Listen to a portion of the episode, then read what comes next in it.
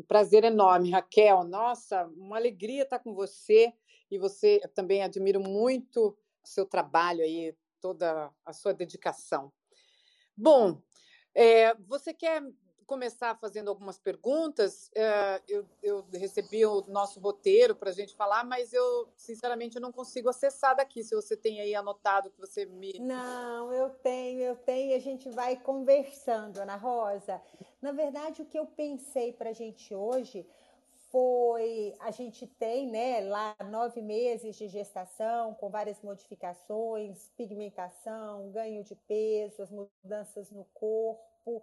E no momento do parto, né, é o momento em que, em que o bebê nasce, é, o corpo ele passa de novo por uma grande alteração hormonal e, e, a mulher e aquela família eles vão passar por uma grande mudança né, no estilo de vida, é, nas atividades, e isso gera uma série de modificações, né? um período muito delicado da vida da mulher, um período em que é, normalmente assim a, as mulheres, eu sou mãe de dois, você também, é um período em que a gente está cansada, em que a gente está é, amamentando e se dedicando muito ao bebê, em geral, e geralmente junto com é, mudanças mesmo no estilo de vida, a autoestima vai lá para baixo. Então, a gente, eu quero conversar um pouquinho sobre essas alterações que a gente tem no corpo, na aparência, é, o que, que acontece? O que, que você mais observa? Você recebe essas mulheres no seu consultório? Quais são as principais queixas desse período aí dos primeiros meses pós-parto, Ana Rosa? Então, acho que a gente podia começar com os primeiros dias do pós-parto, né, Raquel? O que, que você acha?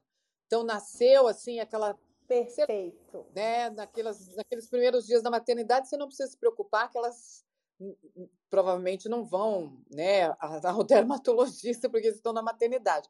Você agora precisa de dedicação. Assim, eu sei que você não tem tempo para nada, que você tem que amamentar, que você tem que limpar a casa, que você tem que trabalhar muitas vezes, né? Que eu acho que foi o nosso caso, né, Raquel? Tinha que amamentar, fazer, trabalhar ainda por cima, né? Mas eu, eu vejo, na minha época não tinha esse tipo de produto, mas eu, eu tenho boas, boas respostas. Não, a, a estria não sai, sabe, toda. Mas pelo menos aí eu consigo é, criar alguma, alguma reserva, algum estímulo de colágeno antes de acabar o período de amamentação e aí depois a gente entra com tecnologias e produtos com né, uma capacidade de formação de colágeno maior. Eu não sei se é isso que você faz, Raquel. É, na verdade, é o que eu faço é exatamente isso. Deixa boa noite para quem está chegando agora. Ainda está pegando o inicinho, né? Que a gente hoje teve um problema técnico. Boa noite. É, Ana Rosa, eu faço isso e eu tenho uma pergunta para você. Eu, eu, a minha abordagem é muito semelhante. É, em relação ao colágeno oral, a gente está usando então substâncias tópicas que vão promover essa síntese de colágeno, que vão é, dificultar, né, diminuir a degradação do colágeno, mas e a, e a reposição oral de colágeno, você usa nessa fase? Sabe que ainda não, Raquel, porque, lógico, nunca houveram testes em humanas, né? A maior parte do, né, da, das pessoas acaba usando, principalmente as mães 35 mais. Mas eh, geralmente a menina, ela não tem assim esse cuidado e ela não geralmente não quem tem muito mais estria é uma pessoa que realmente não, não foi uma pessoa muito atenta ou acabou engordando mais, enfim, às vezes ela até tem bastante vaidade, mas eu não vejo essa esse impasse, sabe? As minhas pacientes que já tomavam colágeno e engravidaram, eu pedi para parar, eu não tive coragem de levar adiante durante nem a gestação e nem o aleitamento, embora a maior parte dos produtos não contenham substâncias que possam ter é, alguma algum malefício né, para o neném ou mesmo para o feto durante a gestação. Você continua, Raquel, o, o colágeno oral? É, o, o, colágeno hidrolisado, é, quando eu vou tratar estria, né, pós, pós-parto e mesmo durante a amamentação, eu começo. Eu acho que é uma suplementação que é, que pode ser interessante. É claro que a gente não tem hoje na literatura uma, é, eu tenho aí vários indícios, não tenho uma, uma, uma, não é uma verdade absoluta, quem questione, mas eu, eu penso que assim é, é um problema tão difícil de tratar que eu tento trabalhar aí com todas as frentes. Eu começo sim já com o colágeno hidrolisado, ou um verisol, né, um peptídeo de colágeno. E aí ele isolado, né, Raquel? A maioria. Desculpa, pode falar. Não, é, vou deixar você concluir, mas e depois você já junta com a sua resposta, eu queria saber em relação ao procedimento para estria, se você faz e quando. Tá. É, do colágeno, é, eu, o meu grande medo não é o colágeno em si, porque eu, dele eu não vejo problema nenhum a pessoa ingerir essa, né, o, os compostos, né, tanto o peptan quanto o verisol.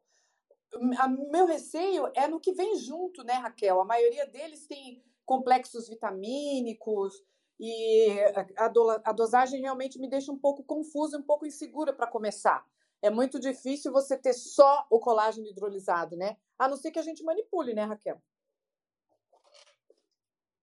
É, sim, é, existem é, é laboratórios, existem farmácias que, que manipulam. É, algumas até aqui em Belo Horizonte tem, e não é uma coisa difícil, não é uma coisa difícil, não é uma coisa de melhor custo, mas não é difícil para manipulação. É, se for só hidrolisado, nunca fiz é, para as minhas né, pacientes de pós-parto, mas aí eu defendo mesmo que se for só o colágeno hidrolisado sem os complexos, hoje em dia a composição química deles é tão grande porque os industrializados me deixam um pouco insegura, sabe? Tem corante, sabe? A maior parte, alguns, então não me deixa segura, mas não vejo problema. É, procedimento, né, para estria. Raquel, eu não faço nenhum.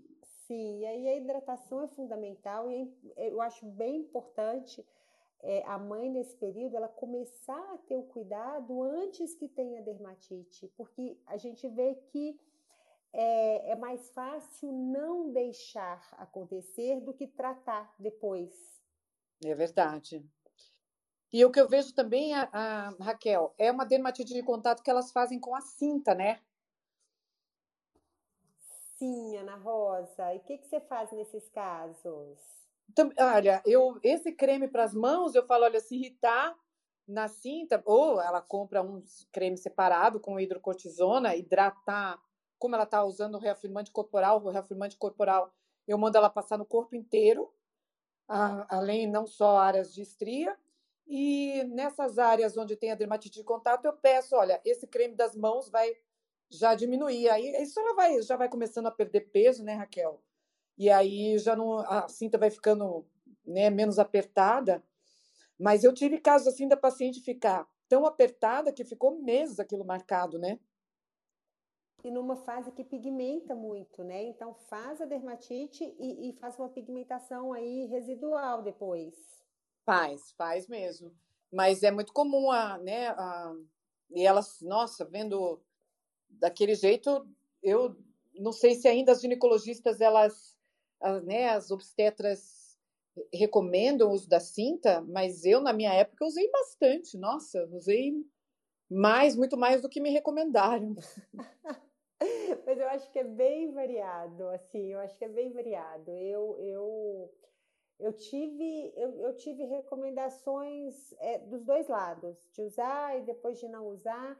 Mas você falou tudo, que a gente puder mais brevemente voltar à atividade física, é isso que vai né, melhorar esse tônus muscular do abdômen, é mais importante talvez do que a cinta, não tem conhecimento para dizer assim, mas eu acho que o exercício é o principal aí. Ah, é verdade, a gente vai retomando a vida, né? Lógico, não fazendo, não causando sofrimento, mais sofrimento para a mãe e para o nenê, né? Porque às vezes tentar voltar à rotina antiga o mais rápido possível é, uma, é outra causa de estresse, né? Ela se sente impotente, se sente assim, ai, que a vida dela acabou, que a profissão dela acabou, que agora ela né, vai ficar assim o resto da vida, e não é verdade, né? Ela tem que ir adaptando, faz um pouquinho, outro pouquinho deixa para amanhã, né, Raquel? É. Mas Então, Ana Rosa, as pacientes vêm, então a estria é isso, né? Estria é, é difícil e, e não há como a gente. É difícil de você medir o quanto melhorou, é, é difícil de você determinar assim. A paciente tem que ter uma expectativa real. Eu vejo que às vezes aqueles casos muito extensos, o que vai é, resolver uma abdominoplastia no futuro, porque tem estrias muito grandes, muito largas, e não há um procedimento que realmente dê uma melhora eficaz. Mas a gente faz o que, o que a gente pode, e, e em geral há uma melhora com o passar do tempo, né? É, Raquel, mas... desculpa ah. te interromper. Você já tentou o, o IPCA ou algum tipo de subsídio ou tunelização para estria? Ó, IPCA eu já fiz bastante e faço. É, faz parte aí do, do, arsenal que eu uso. Eu tenho usado muito hoje a radiofrequência microagulhada na rosa. Uhum. E, e, eu gosto dela bastante, gosto muito, assim, eu acho que é, gosto para estria mais do que o, o microagulhamento puro e gosto também para cicatriz de acne mais que o, que o microagulhamento puro. Eu tenho uma experiência bem positiva com radiofrequência microagulhada. É, eu tenho Agnes também, mas aí, no, assim, nesses primeiros meses, assim, quando está o aleitamento exclusivo, eu tenho receio né? do anestésico, né? Exatamente. Uhum.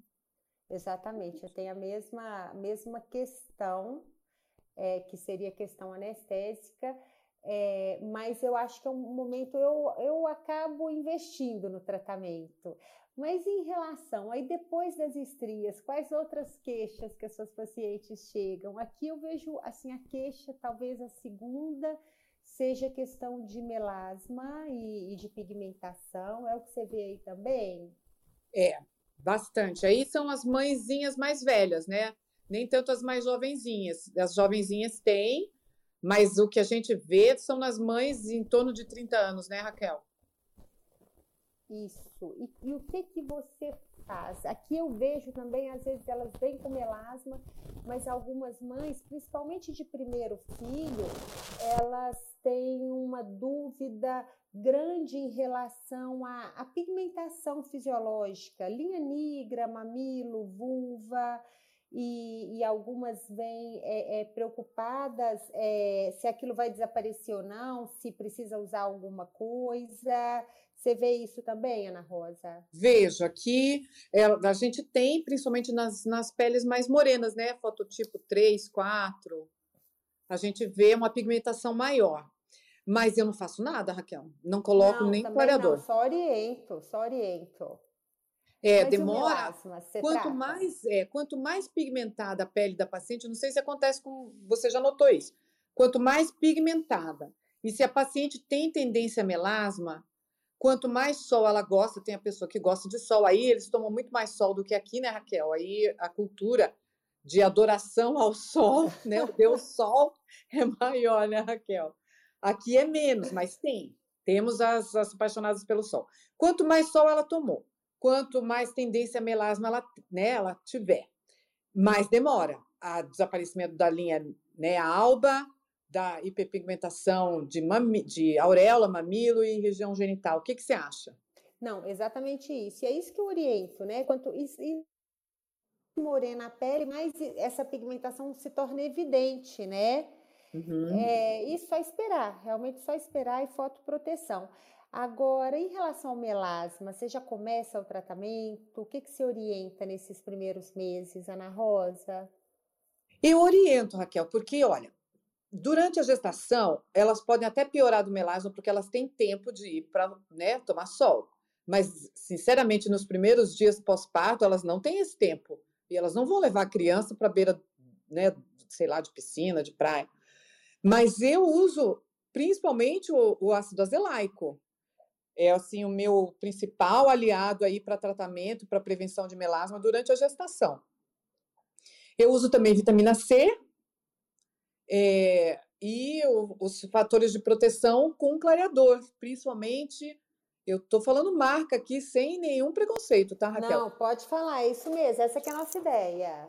Principalmente SDIN, né? Eu gosto muito dos SDIN e da linha da Bioderma, Fotoderme são os meus preferidos, mas é basicamente vitamina C para de dia e ácido azelaico à noite. Às vezes ácido azelaico de dia, porque aqui o clima nos permite, viu, Raquel? A gente usa durante o dia mesmo. É, mas eu, o, o ácido azelaico é, é um produto seguro, né? E eu é, uso muitas vezes, duas vezes ao dia, sim, e é bem tolerado, né? E é um uhum. momento, como você falou, o tempo para tomar sol, ele tá, adorei isso, ele tá restrito, porque a gente está só olhando o menino.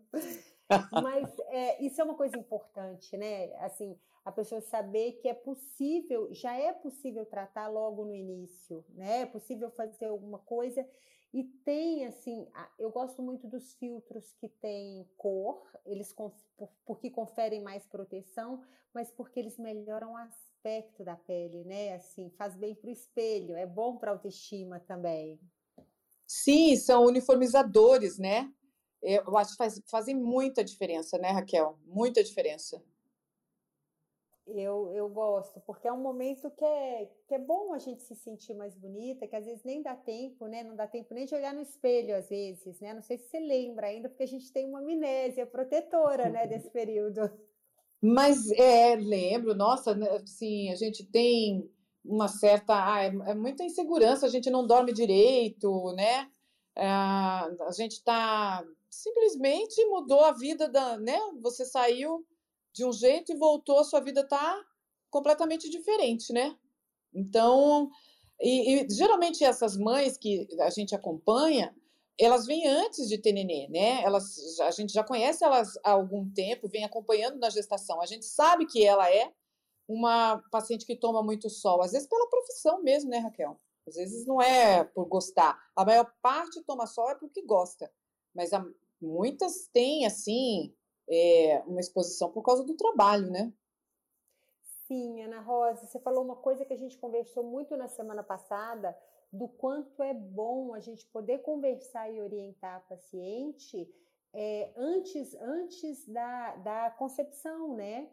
Uhum, gente, nossa. Porque a gente já orienta para já seguir certo durante todos esses nove meses do parto e, e a gente vê, assim, a, a, paciente ela, ela chega mais tranquila, ela encara essas, essas modificações de uma forma mais tranquila e consegue se resguardar e tratar mais precocemente tudo que incomodar. É, em relação é, ao melasma, quando é que assim você mantém apenas ácido azelaico e vitamina C durante todo o período de amamentação ou você flexibiliza mais o tratamento depois que deixa de ser a amamentação exclusiva? Como você pensa isso, Ana Rosa? Ai, Raquel, eu sou assim muito conservadora. Eu, eu vou até o final da amamentação. Aí, assim, acho que a partir do terceiro mês, se elas frequentam muito praia, piscina, elas já começam a sair, né? Mesmo com o nenenzinho, né? Agora na pandemia, menos, né, Raquel? É, agora é menos. É, todo mundo todo mundo em casa mais tempo, né? É. Você, Rosa... você entra com alguma coisa a partir aí da, da suplementação de alimento? Ana Rosa, eu a verdade é que assim eu já li a respeito disso, mas não fico tranquila. Eu prefiro mudar a questão, mudar o tratamento é, depois que, que fim da amamentação.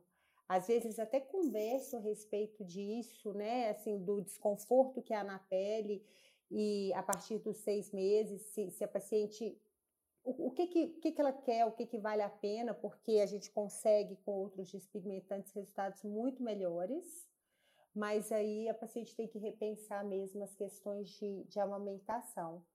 Agora, algum procedimento é, de laser, né? O, o, eu, eu, às vezes faço já é, nos primeiros meses, gosto bastante do Spectra e não muito precocemente, porque eu acho que a paciente ainda está numa fase que pigmenta muito e melasma, tudo que irrita acaba pigmentando mais. A gente tem, é, é, às vezes, até um clareamento e um rebote, mas depois aí do terceiro, quarto mês eu já faço. Ah, eu já faço assim, eu não tenho espectra, mas Raquel, eu sou uma das poucas pessoas no mundo que ainda defendem pasme, luz pulsada para melasma. Se você faz uma, uma fluência muito baixa, assim, e constante, umas três ou quatro sessões, e vai tratando direitinho, clareia bastante, né, Raquel? Sim, o melasma você não pode pôr força, né? Melasma é exercício de paciência, devagar e sempre. É. E assim, elas vão tendo menos tempo para o sol, e aos, aos, poucos, aquele melasma que piorou muito na gestação vai diminuindo. Uhum. Né? né? A, a, a, o reequilíbrio, né? a mudança hormonal, ela acaba sendo favorável nesse, nesse período pós-parto. E você nota que o melasma dela tem características assim peculiares, né? Que é esses que vão piorando durante a gestação, né? Eles pigmentam mais em nariz, né? Você não acha também que é diferente? Sim, eu acho sim, Ana Rosa. É um, eu acho que é um, um assim, é, a paciente está encharcada de hormônio, né? Uhum. Então há uma modificação grande. Eu acho que eles ficam mais profundos e mais localizados no centro da face, Raquel. Porque eu, quando você. Não é? Não é verdade? E bem, eles tendem a ser mais pigmentados, mais fechados, né? Uhum. É, e principalmente a, a, paciente com fototipo alto, né? Mesmo a paciente que cuidou, às vezes ela nem, nem pegou muito sol, mas ela nota e uma, uma característica bem diferente. Eu, eu tenho um caso bem interessante, Raquel, que o casal tem melasma, é a minha paciente e o esposo. E, e o dele é melasma dérmico, mais profundo mesmo, principalmente região frontal. E você acredita que tem um fundo de estresse mesmo, né, Raquel? Porque o melasma dele também piorou durante a gestação. Você já imaginou? Foi inacreditável. Ele falou assim: ah, meu melasma também piorou. E eu não tomo, e ele não toma muito sol. Ele tem, ai, ainda é médico, né? Ele uhum. falou assim: uhum. ah, eu, eu escondo isso, eu cuido tanto disso, mas durante a gestação o dela e o meu pioraram. Gente, não, é muito, muito solidário, muito grávido. Pois é. Mas aí, é, depois do melasma, eu, eu sim, eu trato com luz pulsada, influência baixa, e aí, como eu não tenho espectra e outros lasers para melasma, aí se eu vejo que o melasma é epidérmico e, e eu não estou dando conta, sei lá, achei que pode se beneficiar, eu encaminho, sabe? Eu uhum. encaminho. Ana Rosa, e aí a gente saindo um pouquinho da pele, passando um pouquinho desse período mais inicial, né? É, a queda de cabelo. Ah, queda de cabelo é fatal, né, Raquel? É. Ah, no terceiro mês começa, você veja, agora com pandemia, isso tudo se emenda, né? Quando a gente, normalmente, quando a gente está gestante, a gente tem menos eflúvio. A gente, nosso cabelo da gestante geralmente é bonito, né? O que eu vejo agora durante a pandemia é que mesmo as gestantes vêm reclamando de queda de cabelo, menos, mesmo a gestante, né? Tá todo mundo submetido a muito estresse, né, Ana Rosa? É. E, as mães que já tiveram Covid, então, caem assim telógeno, anágeno, todos caem. Mas o que eu vejo assim é no terceiro, final do terceiro, quarto mês pós-parto, o eflúvio telógeno, né? Aí a queda mesmo, queda pesada, né? Elas vêm assim, já com uma rarefação é, frontal, lateral e parietal bem significativa e, assim, a maior parte é, é uma queixa frequente de consulta. Às vezes ela segurou para vir consultar, tá com estria, tá com outras coisas, mas aí quando começa a cair o cabelo dessa maneira, elas vêm consultar. Mas daí já trato, sabe, Raquel? Tem alguns antiquedas que eu, que eu uso, sim. Mesmo minoxidil tópico eu uso para elas. Eu não faço uma dose assim, sabe? Duas vezes ao dia para fazer uma dose que é recomendada, recomendada na bula, sabe? Aquela dose de minoxidil tópico bem feita que deixa o seu cabelo horrível e que você jamais vai usar daquele jeito. Mas é possível fazer isso mesmo durante a amamentação, né, Ana Rosa? É, eu faço. Faço minoxidil, eu manipulo shampoo com extrato de jaborandi, com eu mesmo coloco um pouco de estrógenos conjugados, sabe, no shampoo dá uma boa melhora aí na queda, nessa queda bruta. Eu coloco 0,002% e consigo um bom resultado. Aí coloco jaburandi, coloco ceramida para deixar o cabelo mais brilhoso, é, proteínas hidrolisadas, para simular o máximo possível um shampoo denso e, e com esses ativos, e depois coloco minoxidil. E te digo mais, eu, eu tenho coragem de fazer pelo menos biotina via oral, sabe? Sim, Ana Rosa. Sim, é possível fazer nesse período, né? Uhum. Porque você vai ficar sem fazer nada, Raquel. Ela já está desesperada, depressiva, né? E é desesperador mesmo. Se não veio pela estria, se não veio pelo melasma, você falou tudo. Elas vêm por causa do cabelo. É, então. Terceiro mês, e assim, daqui a pouco a gente vai chegar nesse assunto, mas ela é muito problema que vai acumulando. E nessa fase ela já está há três meses sem dormir, né? três meses sem dormir. E aí é, você vai ver aquela quantidade de cabelo cair e não vai fazer nada. Outro dia eu estava tava conversando no, na live do Tricolor Club. Eles estavam falando: ah, a gente não usa mais nenhum tipo de complexo vitamínico para queda de cabelo. A gente manda ela esperar. Eu falei assim, eu não posso mandar ela esperar. Ela está desesperada. Eu não posso, ela não pode sair de lá sem nenhuma receita. E eu acho que é auxiliar, sim. Você é, você muda essa história, você muda o tempo dessa história, né, de recuperação. Verdade, Raquel. O fato é que já existem alguns artigos que defendem que complexos vitamínicos de baixa dosagem que a gente vê aí para queda de cabelo, que a gente vem usando há mais de 20 anos, né? Porque isso existe há mais de 20 anos, era o que tinha, né? Uhum. Que não tem muita melhora, mas o que eu vejo, eu não sei se a gente, enquanto elas estão tomando o, eflúvio telógeno, vai melhorando, mas é, a gente nota quando foi do remédio, né, Raquel? E elas notam a diferença, sim. Sim, eu, eu também passo e pelo menos a experiência é que a gente tem um efeito, sim. Uhum. Eu faço assim umas duas remessas para dar uns dois meses de tratamento. E aí vai diminuindo a queda. Se não tem nenhuma outra causa, né, Raquel? Se não vier outro tipo de alopécia atrás disso, né? É, porque esse é um problema, né? Que algumas pacientes que têm uma tendência à, à calvície feminina, alopecia androgenética, às vezes esse eflúvio, né, essa queda do pós-parto precipita um quadro que a gente observar dali a alguns anos, mais no período de climatério. Verdade. Hoje em dia, tudo tem contribuído para a queda de cabelo, né? Inexplicavelmente, a gente via mais queixas de queda de cabelo depois no final do verão, né, Raquel? Vinha a temporada da queda de cabelo, né? Uhum. Depois que começou a, a, a, temporada, depois que começou a pandemia de Covid, a queda de cabelo é, é constante não é sazonal mais, né? Sim, eu acho que isso é a, a grande motivação para isso. Eu acho que realmente é, é questão é, é, são as questões de estresse e os altos níveis aí de cortisol que a turma deve estar submetida. Ah, sim, eu acho que é, né, do estresse, a alimentação que muda e também a quantidade de exposição ao UVA, sabe, aos isso tudo mudou muito, a pessoa fica mais confinada, né? Exatamente, Ana Rosa. Ana Rosa, e, e durante a amamentação e os tratamentos estéticos para o cabelo, o que é que você libera, o que é que não libera? A tintura não libero.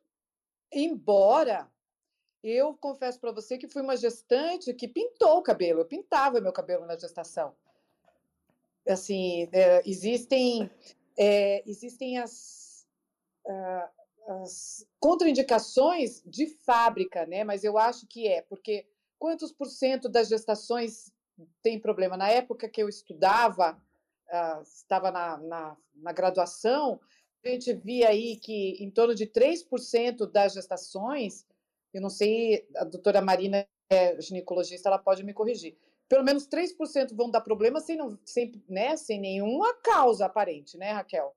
Eu não uhum. sei se é 3%, uhum. hoje em dia é mais, pode ser mais hoje, não porque a faixa etária das gestantes aumentou, né? Sim, sim, mas nem as tinturas, é, é, os, os, desculpa, os tonalizantes.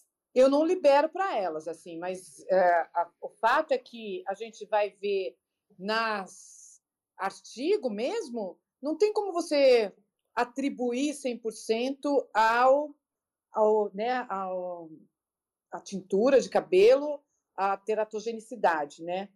A, a, talvez os componentes, né, ligados ao chumbo e aos outros componentes da fórmula podem ter dado alterações em animais, mas o fato é que eles não querem se responsabilizar por uma parcela muito grande da população, uhum. né, Raquel? Eu uhum. acho que mais é para proteger a indústria do que a gestante, não é verdade?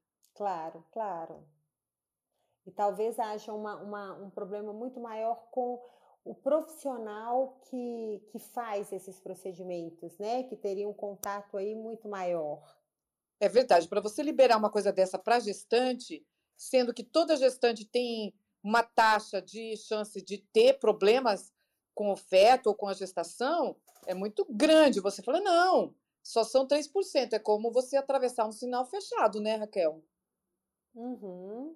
É. Agora, assim, de, por exemplo, alisamento, eu, eu não, não me sinto à vontade para falar para elas que elas podem fazer alisamento, sabe? Eu não tenho, assim, respaldo.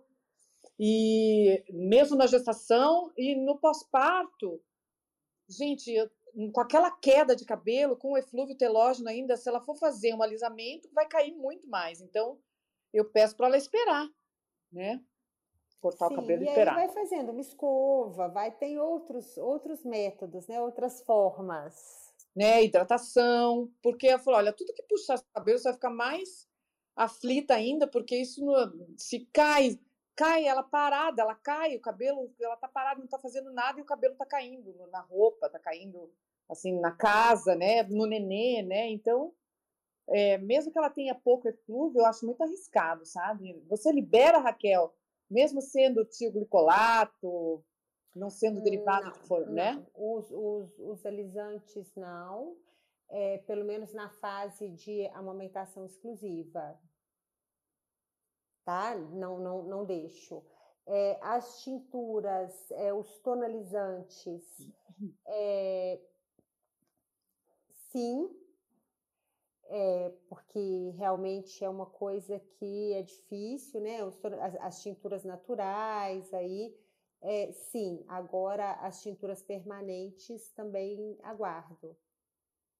Pois é, Raquel. Outra coisa que a gente podia abordar é a dermatite aureolar, né, Raquel? Que é pois tão comum. É, era uma coisa que eu estava pensando aqui que a gente não podia deixar de, de, de falar, né? Eu acho que tanto a dermatite areolar quanto a dermatite das mãos, né, Ana Rosa? É. É uma Fala coisa um que 90% tem.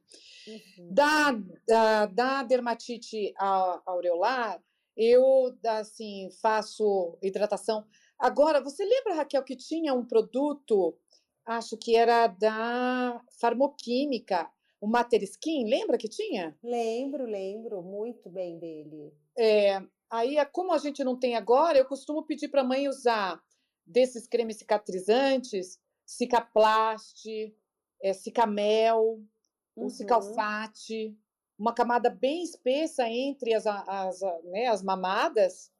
E é, em casos muito avançados, eu falo: olha, você acabou de dar, a, o, né, acabou de amamentar, eu, eu até algumas eu tenho que usar hidrocortisona, sabe, Raquel? Falou, olha, você usa, usa pouco, e daí você, antes de amamentar a próxima mamada, você lava. Sim, sim, porque algumas, é, algumas mulheres isso fica muito inflamado, é preciso ser tratado, e agora, com o tratamento correto, com o passar do tempo, há uma modificação na pele e isso a tendência a melhorar, né, Ana Rosa? É, como assim, o neném muito novinho, é, é, justamente nessa fase, né? Quando tá na mamada a cada duas horas, né? Uhum. Então, da dermatite de contato, eu falo, olha, ele acabou de mamar, você passa uma camada, assim, bem generosa, e aí, antes da próxima mamada, você, né? Agora tem tanto sabonete Sindet que não machuca, que ela pode lavar antes da próxima mamada, né? uhum. né? E eu peço para remover a saliva antes de passar a pomada. Uhum. Porque a uhum. saliva acaba sendo irritante para não deixar na pele, então para passar uma gazinha com soro, um algodãozinho uhum. com soro e a, e a pomada. Uhum. É, no último 1808 a gente conversou e eu até contei para Marina que eu usava o seguinte, assim, durante a gestação eu pedia para as gestantes é, usarem, cortarem o sutiã mais antigo para deixar o mamilo exposto, para ter um certo atrito com a roupa e haver um espessamento dessa pele. Uhum. Ajuda é, eu, sim, né? Eu, eu pedia isso muito. E tomar sol, né? Um pouquinho de sol na mama durante a gestação, é, eu acho que ajuda também. Sabe que eu aprendia na época que eu estava na graduação, né? Que a, as, né, as professoras assim estimulavam elas fazerem uma pequena massagem com esponja, né, Raquel? Sim. Né, fazer um pouco de atrito, do, principalmente aí já nos primeiros meses de gestação, para tentar né, eh, estimular um pouco a, a duplicação de queratinócito e espessar um pouco a pele, deixar ela mais, mais resistente. Mais resistente para esse período, exatamente. E a gente, a gente até riu muito nessa, nessa hora do sutiã, porque assim, eu, eu peço isso frequentemente ainda hoje. Mas eu acho que é o que elas fazem, né? Eu acho que minhas amigas ginecologistas é o que elas, eu acho que é o que elas aconselham. E Ana Rosa, e as mãos? Porque é muito comum, né? É uma época em que a gente começa a cuidar do bebê e a gente lava as mãos muitas vezes e, e são assim muitos produtos de limpeza e roupinha do bebê e a dermatite de contato aí das mãos ela é bem frequente, né? O que, que você Nossa, conta pra gente? Aí eu, assim, procuro arrumar um sabonete desses para dermatite atópica, né, Raquel? Eu, assim, atoderme, hidradip, que mais que tem? O xeracalme, todos esses óleos de banho para dermatite atópica, eu falo, você vai passar a lavar a mão com esse produto, e aí é, o hidratante, o hidratante quando ela está muito machucada, só vai arder mais eu manipulo. Eu manipulo um creme com hidratante. Eu gosto muito do PCANA, 2%. Gosto do Hidroviton, 2%. Coloco cold, em cold cream e coloco desonida, 0,1%. E falo, olha, entre assim, você cada vez que molhar a mão, tiver que trocar o neném, lavar a louça, que, ou seja, o dia inteiro, né? E a noite inteira você passa esse creme. Eu nunca tive problema. Elas gostam muito. O cold cream tem uma, uma consistência fantástica de manteiga, né, Raquel? Que ajuda, uhum. assim, sabe, a repor os nutrientes. Eu não sei o que, que você faz. É, eu recomendo isso, é hidratação, usar luva, né, assim, pro, pelo menos para pia, que você consegue diminuir o contato aí com detergente, porque é um período em que a gente cai no, no trabalho doméstico, né? É verdade. E a mão lava talvez... madeira, roupinha, banheira, é o dia inteiro. Verdade. Às vezes tem o outro pequeno que é maiorzinho para você cuidar junto, né? Sim, e aí a hidratação é fundamental e é eu acho bem importante é, a mãe nesse período ela começar a ter o cuidado antes que tenha dermatite, porque a gente vê que é, é mais fácil não deixar acontecer do que tratar depois. É verdade. E o que eu vejo também, a, a, Raquel, é uma dermatite de contato que elas fazem com a cinta, né? Sim, Ana Rosa. E o que, que você faz nesses casos?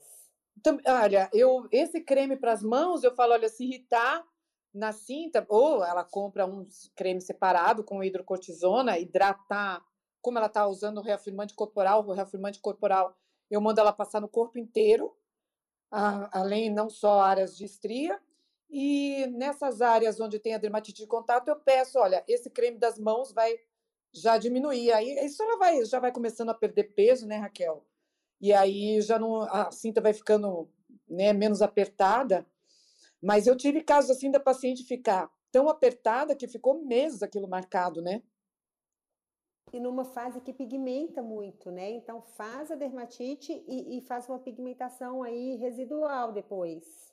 Faz, faz mesmo. Mas é muito comum a, né? A, e elas, nossa, vendo daquele jeito, eu não sei se ainda as ginecologistas, elas, as, né, as obstetras recomendam o uso da cinta, mas eu, na minha época, usei bastante. Nossa, usei mais, muito mais do que me recomendaram. mas eu acho que é bem variado, assim, eu acho que é bem variado. Eu, eu, eu tive, eu, eu tive recomendações é, dos dois lados, de usar e depois de não usar, mas você falou tudo, que a gente puder mais brevemente voltar à atividade física, é isso que vai né, melhorar esse tônus muscular do abdômen, é mais importante talvez do que a cinta, não tem conhecimento para dizer assim, mas eu acho que o exercício é o principal aí. Ah, é verdade, a gente vai retomando a vida, né? Lógico, não fazendo, não causando sofrimento, mais sofrimento para a mãe e para o nenê, né? Porque às vezes tentar voltar à rotina antiga o mais rápido possível é, uma, é outra causa de estresse, né? Ela se sente impotente, se sente assim, ai, que a vida dela acabou, que a profissão dela acabou, que agora ela né, vai ficar assim o resto da vida, e não é verdade, né? Ela tem que ir adaptando, faz um pouquinho, outro pouquinho deixa para amanhã, né, Raquel? É, é, é uma fase, é uma fase, é isso, é uma fase de muita mudança, de muito estresse, mas as coisas vão se encaixando, e filho é muito bom, né? Família é muito é. bom, e, e esse período inicial eu acho que é pesado. Ana é. Rosa, a gente está quase fazendo uma hora e tem umas coisinhas que eu ainda queria que você contasse para gente, então eu vou te perguntar de forma mais breve. Em relação aos procedimentos estéticos, botox, preenchimento, é, se libera ou não libera durante a amamentação? O que, que a gente tem aí de, de regulamentação e de orientação? Na verdade, Raquel, é, não existe né, nenhum estudo comprovando a, segurança, né? Eu não faço toxina, sabe, Raquel? Na, nem no, no pós-parto, muito menos na gestação. Mas algum tipo de preenchedor eu faço. Eu não faço bioestimulador também. Mas um preenchedor, uma, uma seringa, meia, meia ampola de um ml para cada lado de suco nasogeniano, porque geralmente a mãe, mãe, né, principalmente as mais jovens, precisam de muito pouco, né? Sim, sim. Eu procuro evitar, mas eu não vejo problema você fazer um preenchedor localizado, sabe? Não vejo. Agora, bioestimulador, que é uma coisa mais diluída, principalmente corporal, né, Raquel? Não, sim, que não são vejo segurança seringas. nisso. É. Uhum. Mas aí, é, ultrassom microfocado eu faço. É, As radiofrequências. Faço radiofrequência.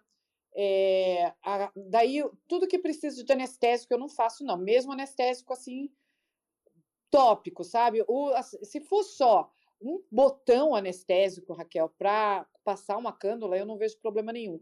Uhum. Mas aí uhum. você colocar numa área extensa aí de 10 centímetros o anestésico tópico, eu já falar, ah, eu, se fosse mim, eu não ia querer, sabe?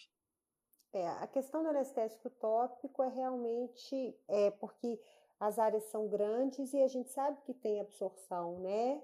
Uhum. E às vezes e... de uma forma muito menos controlada do que a absorção numa injeção, que você é. sabe exatamente o quanto e a dose. É verdade. Outra coisa que, assim, vai muito pouco anestésico, que eu acho que dá para fazer, Raquel, é fio de PDO, né? Uhum. É muito pouco anestésico que você usa, é muito gratificante para elas terem algum procedimento, né? Eu acho que o fio de PDO, se for uma, uma área, principalmente os de tração, é muito pouco anestésico, né? Sim, sim. E o importante é a gente, assim, eu acho hum. que a, a, a mulher que está nesse período de pós-parto é saber que tem, né? Tem muita coisa que pode ser feita. É, é um momento em que a gente está. Eu falo a gente assim, talvez eu estava, eu estive é um momento fragilizada, né, da minha vida, assim, é um momento que você está é. feliz, que você está realizada, mas que está muito fragilizada. E, uhum. e, às vezes não está se sentindo bem com a aparência, porque a gente está cansada, porque está fora do peso, e depois porque não dorme. É, então tem o que fazer, né? E, e, às vezes pequenos procedimentos que a gente se sente muito melhor, né? E, e se sentindo aí é, com, uma, com uma autoestima melhor, você tá, vai ser mãe melhor, né? Vai ser uma esposa melhor. Verdade. Nossa, e o, e o que eu sempre é, falo nessa fase, Raquel, é que elas têm que a, aproveitar esse momento da maternidade, sabe? Por mais desesperador que pareça, falou, olha, a gente vai dar um jeito em tudo, mas você precisa aproveitar esse momento antes que seja tarde, né? Você precisa curtir esse momento e, e, e reconhecer a, a bênção que você teve antes que passe da hora de você reconhecer.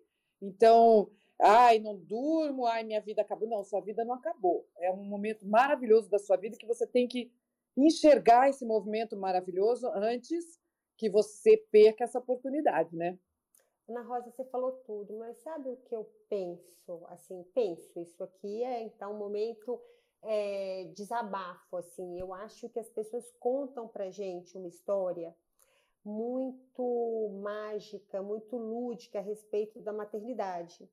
E a gente passa aqueles nove meses, assim, é, esperando né, essa realização de chegar o seu filhinho e aquela família de, de Doriana e, e todo mundo feliz. E quando o bebê chega, na verdade, está tudo junto. É um momento de muita transformação, é transformação do seu corpo, é mudança hormonal, é, é uma exaustão, é o estresse se, dá conta de amamentar, se não dá conta de amamentar, outras têm leite demais e têm dificuldades da amamentação da mesma forma. É, tem gente em casa, você não sabe o que fazer, principalmente primeiro filho, a gente entra em pânico. Então, é, é, eu penso que é isso, assim, a gente compra e imagina uma história e, e a prática dessa história é muito desgastante e muito linda, porque depois é a sua história, né? Eu acho que a gente esquece a dor e fica achando graça de tudo. É, se a gente soubesse, você, ai, se eu soubesse, eu nem teria feito nada, só ficaria curtindo o nenê, vendo como ele é lindo, porque vai crescer tão rápido. É isso, mas é isso. Eu acho que a gente. Você falou uma coisa importante. A gente também é, é um momento de muita beleza. Uhum. E se a uhum. gente, se a pessoa se sentir melhor, se a gente puder dar algum alento para que ela se sinta aí é, mais confortável com, com a imagem, mais segura, para ela encarar esse momento assim de uma forma mais positiva e, e realmente poder tirar proveito né, daquele bebezinho que está ali do lado e que vai passar e é num piscar de olhos, eu acho que é uma tarefa que, se a gente puder fazer, é, é, é muito bom, é muito recompensador para nós. É, você sabe que eu começo assim, sempre abordagem, né? Elas já chegam com aquele olhar de desespero, sabe? De, ai, é, elas estão muito desanimadas e, e, e, elas começam a falar e tal. E eu, a hora que elas deixam eu falar, né? Eu falo, eu não concordo com você. Eu não estou vendo uma mulher feia, eu não estou vendo uma mulher. Não, eu estou vendo uma mulher maravilhosa. Eu nunca vi você tão bonita.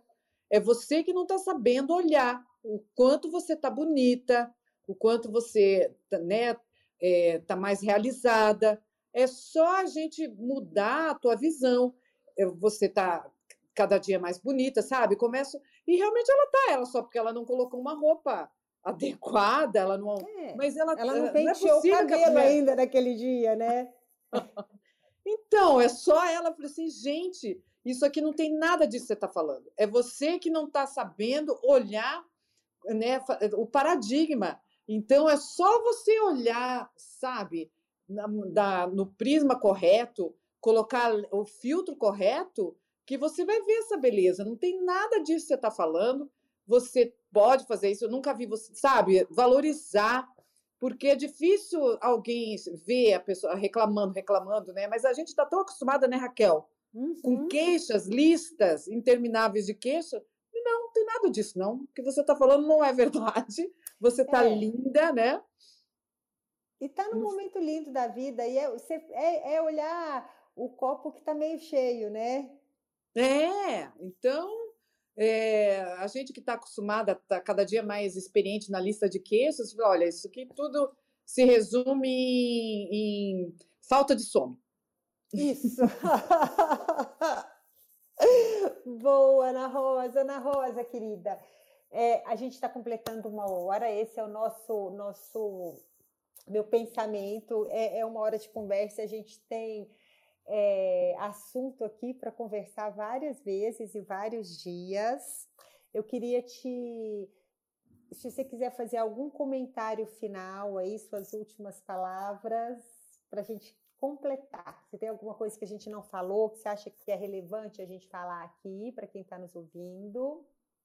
Puxa, Raquel, não, acho que falamos tudo, né? Acho que não, só te agradecer imensamente para a gente poder né, conversar durante uma hora. Fazia muito tempo que eu não conversava com você durante uma hora, Raquel. Ai, tinha mesmo, Ana Rosa. Eu tô, tô bem, tô, tô feliz, tô feliz de conversar com você e, e fico com as suas palavras, sabe? O que você não tem nada disso, o, que você, o seu problema é falta de sono. Eu, eu acho que. sim, sim, porque é um momento muito lindo, né? E, e, e, é um momento em que a mulher ela, ela precisa ser valorizada. Assim, a gente precisa dar uma cutucadinha para a gente realmente olhar a beleza do momento e, e até ter força para mudar as coisas que podem ser mudadas, para organizar o que pode ser organizado, né? É verdade, é difícil alguém que vá visitar ao mesmo o próprio né, marido que pode estar bastante estressado, ter essa visão. Eu falei, não, você está linda. Olha, é só você pegar esse cabelo, fazer assim, e depois você ir fazendo aos pouquinhos, em casa mesmo, a hora que o nenê, né, você já começar a fazer um abdominal, alguma coisinha. Você tá linda, maravilhosa. Você que não tá sabendo, eu nunca vi você tão linda, fulana, né? Isso mesmo, Não isso é? mesmo, Ana Rosa. É isso. Acho que essas palavras é tão bem lindas e eu vou eu vou passar isso para frente. Eu acho que eu vou ser, ter um olhar ainda melhor, sabe? Eu vou ter algo a dizer melhor para as minhas para as minhas é, é, pacientes que chegarem aí no pós-parto. Você vai lembrar de mim. Muito, muito, mas eu já lembro muito, aprendo muito, já aprendi muita coisa e aprendo sempre com você, Ana Rosa. Obrigada, querida. Foi uma honra, tá? Muito obrigada. Foi um prazer enorme estar aqui com você. Foi um prazer enorme te ter aqui como nossa convidada hoje. Um beijo, boa noite a todos. E semana que vem tem mais. Te convido, Ana Rosa. Semana que vem a gente vai falar um pouquinho é, dessas questões da vida de mãe profissional e, e, e esposa. Né? É um isso sim, né? Os meninos passam essa primeira fase e as coisas vão ficando mais complicadas para a gente mas a gente sai um pouquinho de medicina e vamos falar. Eu quero conversar mais a respeito de bem-estar e de soluções que a gente dá, sabe? Para na vida. Então você está convidada para estar tá aqui com a gente semana que vem, Ana Rosa. Estarei aqui, com certeza. Tá bom, querida. Então, um beijo para todo mundo e boa noite. Beijo, obrigada. Tchau.